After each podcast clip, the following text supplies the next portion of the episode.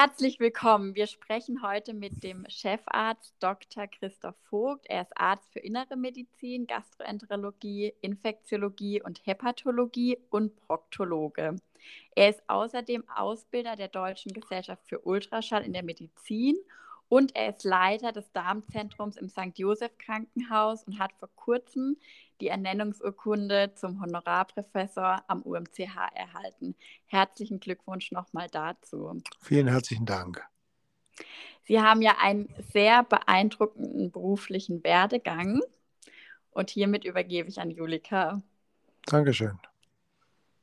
Auch nochmal von meiner Seite ein ganz herzliches Willkommen. Wir freuen uns, dass Sie sich die Zeit genommen haben, hier in unserem Podcast Karma Office zu sein. Und ich würde gerne mit einer allgemeinen Frage starten. Was fasziniert Sie denn am meisten an der Medizin? Na, ich äh, wollte mich erstmal ganz herzlich bedanken, dass ich überhaupt hier mitmachen darf. Das finde ich schön, das finde ich sehr spannend. Ich habe noch nie einen Podcast selbst besprochen. Äh, insofern finde ich das wirklich sehr spannend. Schön, dass Sie sowas machen und dieses Engagement freut mich sehr. Was mich an der Medizin am meisten begeistert, ist tatsächlich äh, das, wie der Mensch funktioniert. Das war immer mein, äh, mein Interesse, was ich hatte. Ich habe ja auch eine Zeit lang ein Postdoctoral Fellowship gemacht und war in den USA und habe dort Forschung gemacht. Und das war klinische Forschung am Menschen. Und ich sage mal so, das Wichtigste für mich war, erstens, wie funktioniert der Mensch, wie geht das alles?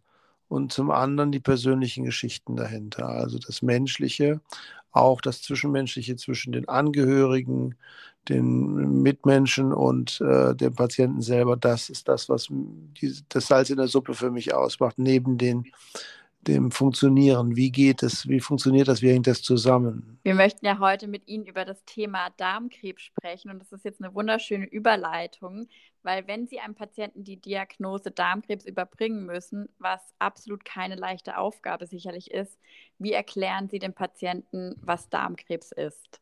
Ja, Darmkrebs ist ja nun eine der sehr oder eine der der wirklich drei häufigsten Krebsarten, die wir in Deutschland haben. Und wir sind nicht nur Weltmeister na, zumindest mal gewesen im Fußball. äh, da sind wir, haben wir den Weltmeisterschaftsanspruch, aber wir sind nicht wirklich Weltmeister. Wo wir Weltmeister sind, ist leider beim Darmkrebs. Da sind wir also eine der Nationen, wo am häufigsten Darmkrebs auftritt. Und ähm, das äh, mag mit unserer Ernährungsweise und unserer Lebensform zusammenhängen, im großen Teil.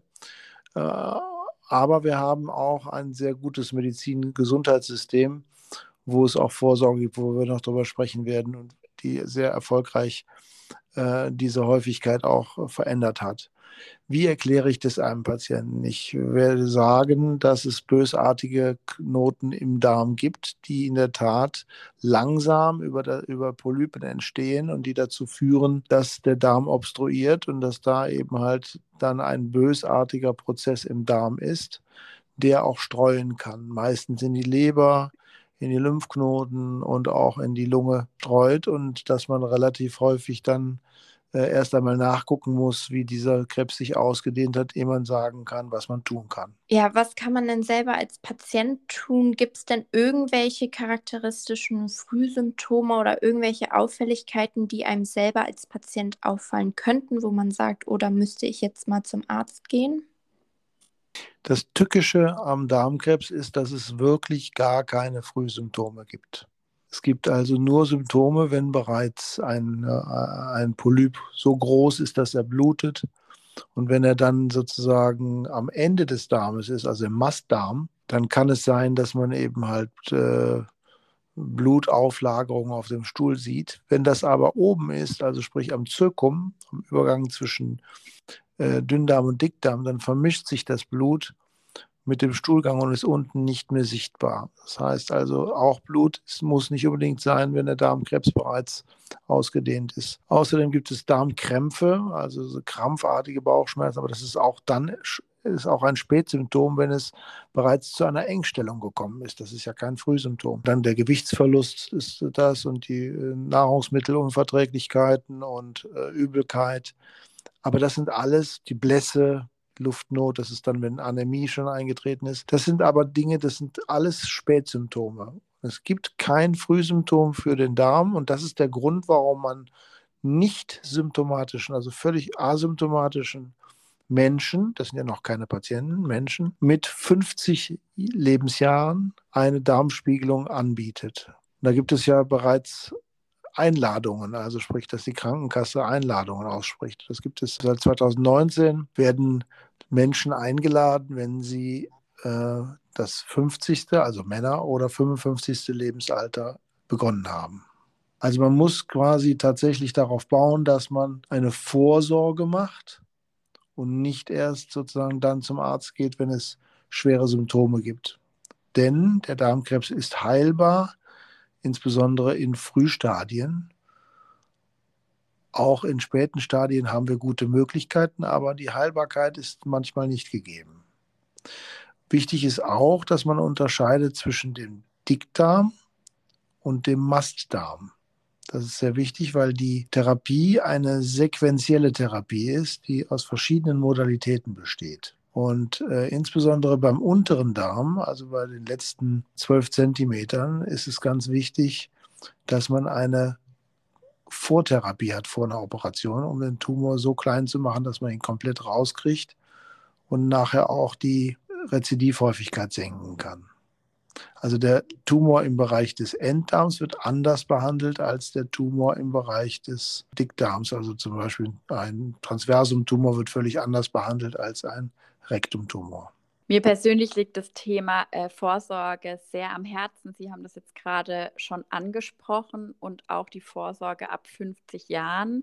Ich habe dazu zwei Fragen. Die erste, wie wichtig ist Vorsorge? Und die zweite, Laut den S3-Leitlinien gibt es die Option zur Vorsorge ab 50 Jahren.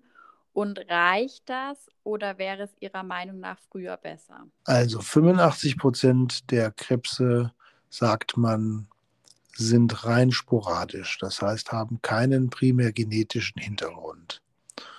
Und das bedeutet, dass man sozusagen da, wo der Krebs am häufigsten altersmäßig auftritt, und das ist so ab dem 50. Lebensjahr, dass man, äh, dass man in dem Bereich danach suchen muss.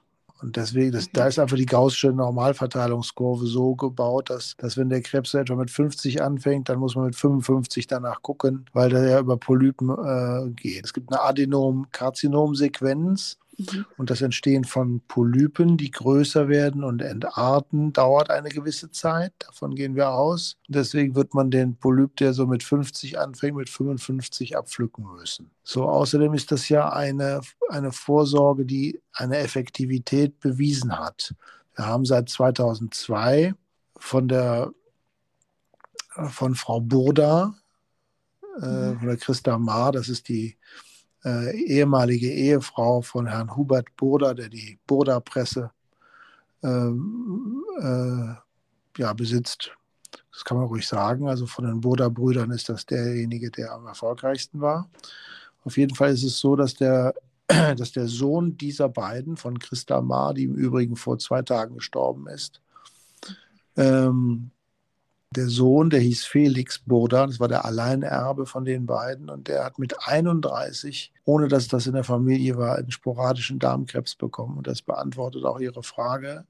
Ist es immer rechtzeitig, wenn man mit 50 anfängt? Äh, nein, aber die gaußsche Normalverteilungskurve, wenn Sie die schon mal gesehen haben, dann ist das da eben die Masse und deswegen geht man dahin. Alle anderen Menschen, die eben früher Beschwerden haben, oder die, das, die daran denken, dass etwas sein könnte, sollten das auch früher machen, keine Frage. Ja, der hat mit 31 einen Darmkrebs bekommen. Dieser Felix Boda ist daran auch verstorben. Und die Mutter, die Christa Ma, hat eine sehr beeindruckende Kampagne losgetreten, die eben gefördert wurde auch von der Stiftung und äh, die bis heute dazu geführt hat, dass wir eben eine sehr, ein sehr gutes Vorsorgeprogramm in der Bundesrepublik Deutschland haben, was gesetzlich geregelt ist, sodass eben jeder Anspruch hat auf mindestens zwei Vorsorgeuntersuchungen. Was gibt es denn jetzt für Therapiemöglichkeiten? Welche neuen Therapiemöglichkeiten gibt es? Und vielleicht können Sie uns auch noch ein bisschen einen Ausblick geben. Wie ist der aktuelle Stand der Forschung dazu? Ja, also Darmkrebs kann aufgrund der Tatsache, dass man sehr gute Mittel hat mittlerweile, nämlich Antikörper, kann also mit einer Immuntherapie behandelt werden, mit Antikörpertherapien. Und zwar Antikörper gegen Gefäße, weil der Tumor muss sich ja ernähren, ein solcher Tumor. Der bildet also dann eine Neoangiogenese. Und das wird über den Vascular äh, Growth Factor gemacht. Diesen VEGF-Faktor. Und den VEGF-Faktor kann man mit Antikörpern blockieren. Das ist zum Beispiel etwas. Und dann gibt es, die Tumoren haben Mutationen, äh, RAS- und BRAF-Mutationen, und die kann man teilweise spezifisch mit Antikörpern blocken.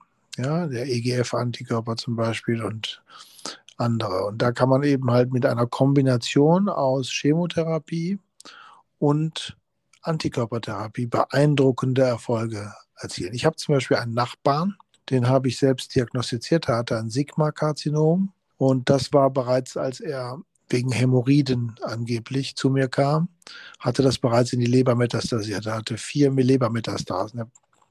Der Nachbar ist so alt wie ich.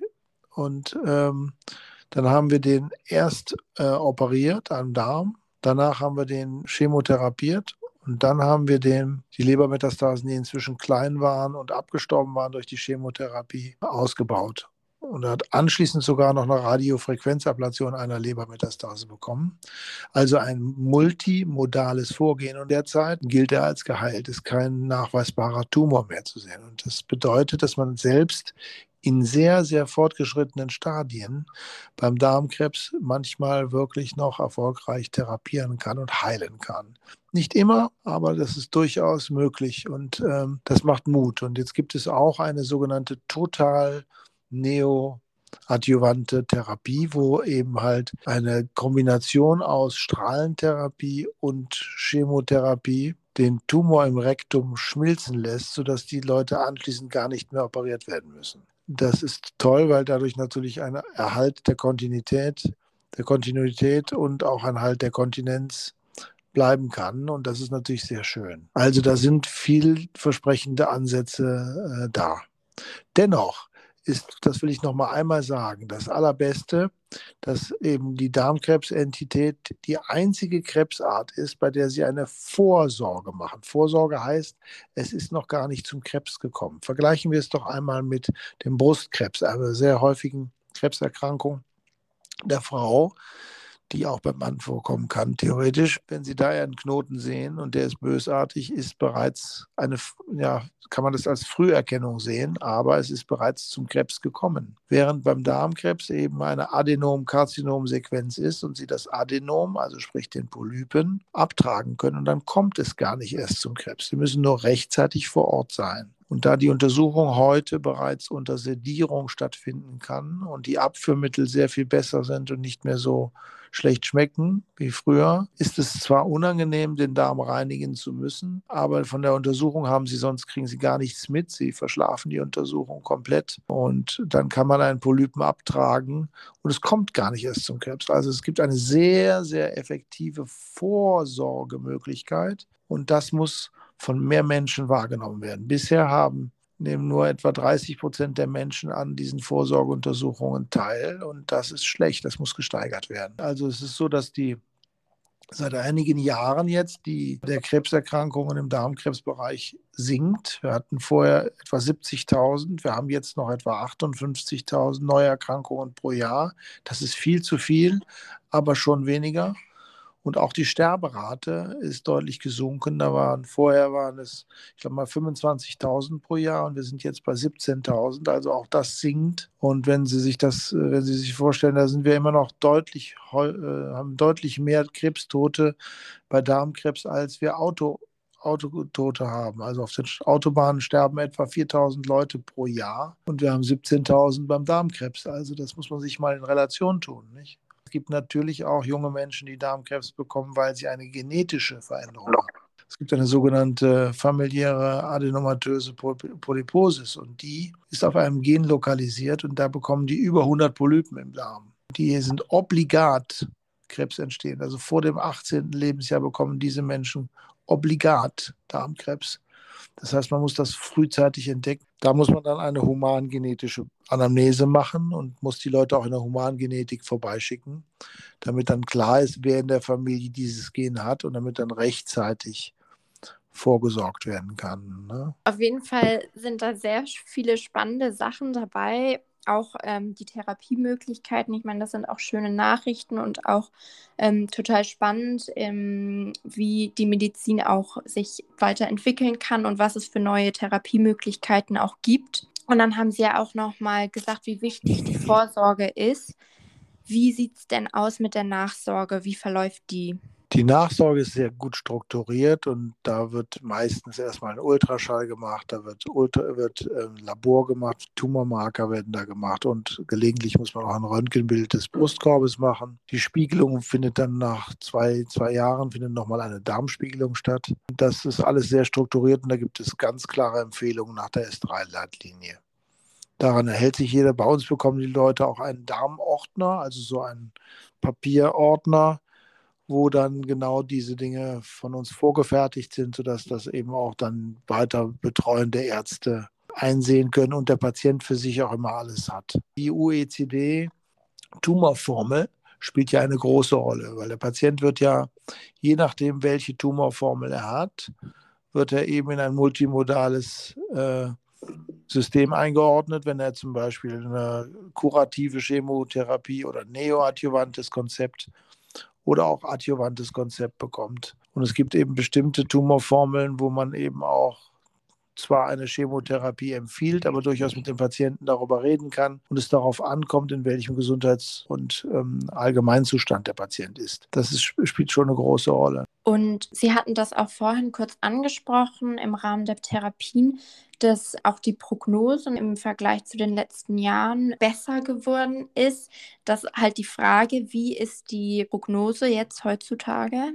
Die Prognose ist nicht schlecht insbesondere weil wir Krebserkrankungen des Darmes früher erkennen, also zu einem früheren UICD-Stadium. Das ist ganz wichtig. Deswegen die, spielt die Vorsorge eine enorme Rolle. Zum anderen haben wir aber auch erheblich bessere Substanzen wie wir vorhin schon gesagt haben. Es geht bis zu Small Molecules. Also wir haben ganz viele Substanzen. Es wird auch in Zukunft nochmal die Immuntherapie ähm, mit der Checkpoint-Inhibition eine Rolle spielen. Das denke ich, wird auch kommen. Und zum anderen ist es so, dass wir eine individualisierte Therapie machen. Also nicht mehr alle über einen Kamm scheren, sondern wir gucken uns den Menschen an. Wir gucken uns genau die Genetik des Tumors an. Wir machen eine passgenaue Therapie, individualisiert für jeden Menschen. Und das Konzept ist einfach wesentlich besser als früher alle über einen Kamm zu scheren. Außerdem bekommen die Patienten nicht mehr äh, einfach nur toxische Substanzen in, äh, infundiert und müssen das irgendwie aushalten. Man hat ja heute auch eine wesentlich bessere Begleittherapie, sodass die Übelkeit und solche Dinge gar nicht mehr so sind. Sie kennen ja auch vom Darmkrebs nicht, dass die Haare ausfallen. Ja, aber Sie wissen ja auch, dass Frauen zum Beispiel mit so einer Kältehaube die Haare behalten können, also die, die, die Lebensqualität auch für den Krebserkrankten, für den schwerst Krebserkrankten spielt eine enorm große Rolle. Wir wissen das, wir kümmern uns darum und das sind auch so Dinge, die mutmachend sind dass eben eine solche Immuntherapie nicht so belastend ist wie eine Chemotherapie, dass sie trotzdem eine verbesserte, ein verbessertes Überleben haben und auch eine Chance zum Teil, wie ich vorhin an dem Beispiel hoffentlich plastisch genug demonstriert habe, dass auch Schwersterkrankte teilweise wirklich kurativ behandelt werden können. Und das, der Schlüssel zum Glück ist erstens die individualisierte Behandlung, zweitens das multimodale Vorgehen, also sprich verschiedene Modalitäten. Und drittens natürlich die Weiterentwicklung, die enorm ist im Bereich der Medikamente und der Modalitäten. Das ist schon enorm. Da habe ich auch Hoffnung, dass noch mehr kommt. Zum Beispiel, dass die künstliche Intelligenz, die ja schon in der Endoskopie eine große Rolle spielt, dass die durchaus noch weiterentwickelt wird und da Algorithmen entwickelt werden mit Deep Learning und so weiter, dass den Menschen da geholfen werden kann, das Beste für den Patienten herauszufinden. Das ist jetzt auch ein schöner Übergang. Sie hatten uns am Anfang ja gesagt, eine Sache, die Sie an der Medizin so fasziniert, ist auch das Menschliche. Und wenn Sie jetzt übermitteln müssen, schlechte Nachrichten, beziehungsweise wenn Sie derjenige sind, der schlechte Nachrichten übermitteln muss, wie verarbeiten Sie das als Mensch? Ja, also ähm, das, da habe ich mich sehr schwer getan anfangs. Das ist äh, wie alle Dinge geht einem nah und auch heute noch habe ich durchaus das ein oder andere Mal, wo es mir so nahe geht, dass ich Tränen in den Augen habe, wenn ich das äh, der Familie sagen muss.